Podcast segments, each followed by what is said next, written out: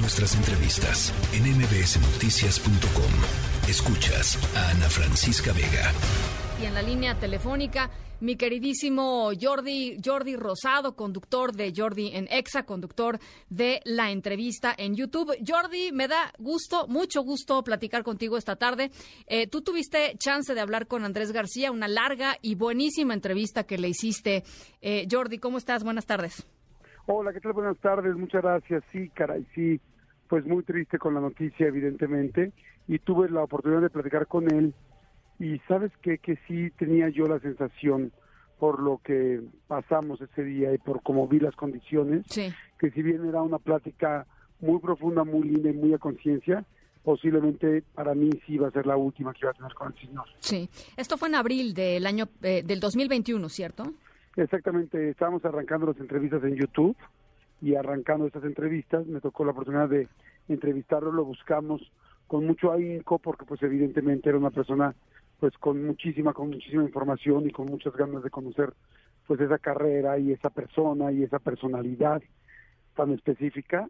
Entonces, este la buscamos con mucho y él fue muy amable, nos invitó a su casa, desde el principio dijo que sí, solamente tuvimos que cuadrar agendas y fuimos a su casa, mucho más allá de pie de la cuesta en Acapulco, una casa muy grande, muy, muy linda, pero sí me encontré con la sorpresa triste de que vivía solo, ¿no? Solamente con un asistente que fue también muy amable, pero pues como que dices, ay, una vida, una vida tan de una persona que hizo tantas cosas tan solo, sí me pues me dolió verlo así. Ahora, eh, eh, Andrés García siempre fue, y, no sé qué impresión te dio a ti también después de todo lo que te contó, que te contó de todo, Jordi, ¿no? Te contó de sus amores, de sus hijos, de sus pasiones, eh, una, como un alma muy libre también, ¿no?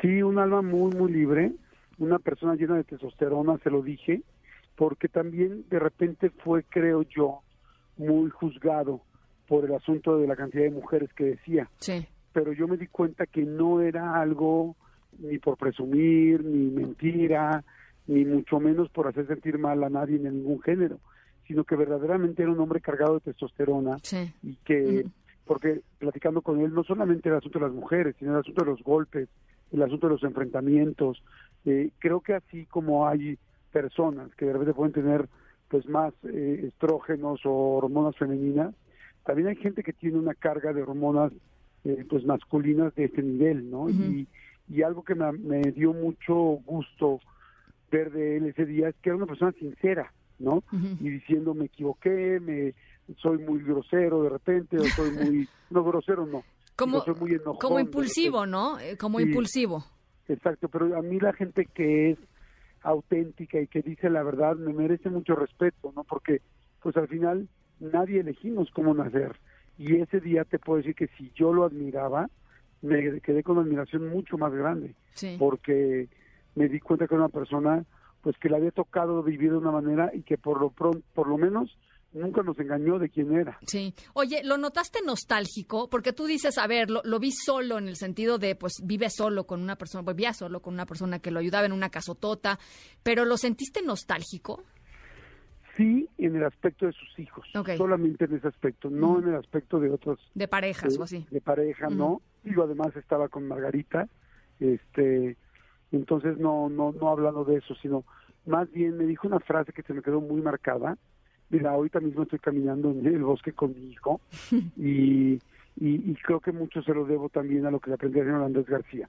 Él decía que se la pasó trabajando durísimo para poder dejarles a cada quien una casa, para poderles darles una gran vida a sus hijos y que había trabajado tanto que al final hoy este, estaban las casas pero no estaban ellos ahí porque él descubrió después de los años que ellos no querían tres casas de ese tamaño, ellos querían a su papá cerca y que él nunca se los dio y que nunca lo entendió. Entonces fue fuertísimo porque yo intento aprender de cada entrevista y bueno, el señor Andrés García para mí fue una masterclass definitivamente, porque yo decía, claro, o sea, los niños no quieren una casa grande, ellos tendrán que trabajar, buscar si es que sea su interés. Lo que quieren es a su mamá o a su papá cerca. Sí, y, y es, ahí sí lo vi muy nostálgico. presencia, ¿no? Presencia y, y contención. porque además déjame decirte que eso, bueno, yo creo que nunca lo había platicado, A ver. pero el mismo día que el mismo día que nosotros platicamos de eso y que él hablaba de sus hijos, nosotros salimos, nos fuimos a cenar a Acapulco y ese mismo día me encontré a uno de sus hijos en Acapulco en una taquería. Uy. ajá. Entonces me di cuenta que verdaderamente estaba... Ahí voy, amor, ahí voy. Que, que, que verdaderamente se sentía muy solo y que también sus acciones, porque él también lo dijo, ¿no? Que de repente fue muy duro con sus hijos, hicieron de repente en algún momento que se alejaran, ¿no? Y, y, y, pues bueno, ese día verlo pues tan claro, ¿no? Venir de oírlo hablar así con esa soledad y de repente ver a uno de sus hijos comiendo unos tacos sin segura, muy cerca de, su- de donde vivía él, pero no con él, ¿A pues me di cuenta que pues que lamentablemente tenía razón con todo lo que decía. una relación muy rota por ahí, ¿no? Oye, y finalmente Jordi sacó por ahí un, un- un arma, ¿no? Una pistola. Sí, ¿Qué sacó pasó? un arma. Te voy a platicar la, la historia de este asunto del arma. Yo, pues, yo cuando entrevisto a la gente es porque la admiro. Y yo buscaba darle un buen momento. Y lo vi tan endeble físicamente que me dolió muchísimo verlo así, sabiendo que él siempre había basado mucha de su seguridad en su guapura y en su físico, ¿no? Digo, seguía siendo un señor guapísimo, la verdad, siempre fue un señor Sí, sí, sí, muy atractivo aún aún en este momento no pero evidentemente le costaba mucho trabajo caminar de hecho cuando yo llegué a la entrevista habíamos quedado de que llegar a las no sé a la una de la tarde llegamos 12.45 y ella estaba sentada en el lugar de la entrevista Ah, qué bárbaro. Ajá. eso es- pero bueno pues decíamos como qué profesional sí por un lado pero por otro lado creo yo que se sentía incómodo de que no viéramos cómo que le costaba trabajo caminar desplazarse Sí. entonces siento que por eso lo hizo. Aunque él nunca se imaginó, creo yo, que la entrevista iba a ser tan larga, porque fueron casi cuatro horas de entrevista Órale. Sí. que nos hizo de tarde, y él se tuvo que parar al baño un par de ocasiones, y pues evidentemente, eh, pues tuvimos que ver que le costaba trabajo caminar, lo Ya, cual me ya. parece completamente lógico. Pues sí, edad, pues sí.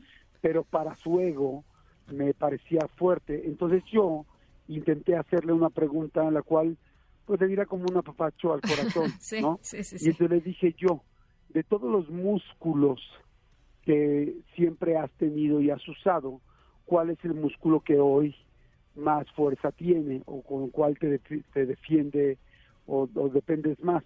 Yo esperando que me dijera, pues los muslos, ¿no? O el pecho, o no sé, la espalda, siempre tuve una espalda que me mantiene rígido, no sé.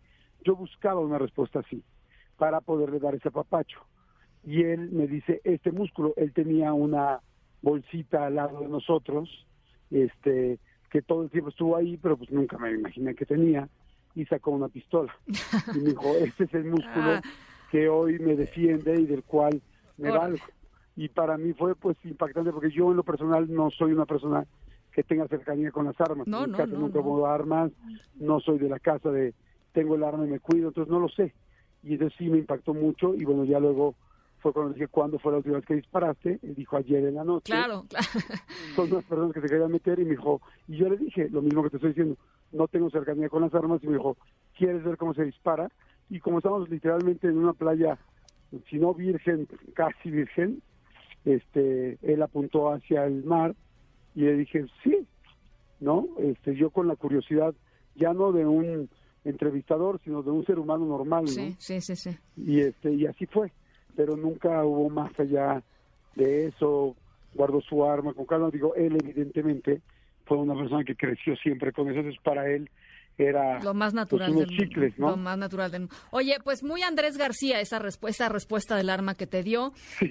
muy Andrés García, totalmente Andrés García. Eh, yo te agradezco, Jordi, que hayas platicado con nosotros. Les recomiendo a toda la gente, y lo subimos ahorita mismo a las redes de MBC eh, Noticias, la entrevista que, que les hiciste, eh, que le hiciste a, a Andrés García en YouTube. Te mando un abrazo y ya corre con tu chiquillo, que es eso es lo verdaderamente importante. Gracias corazón te agradezco mucho te mando un beso y estamos en contacto Gracias, Jordi Rosado, conductor de Jordi en Exa. La tercera de MBS Noticias.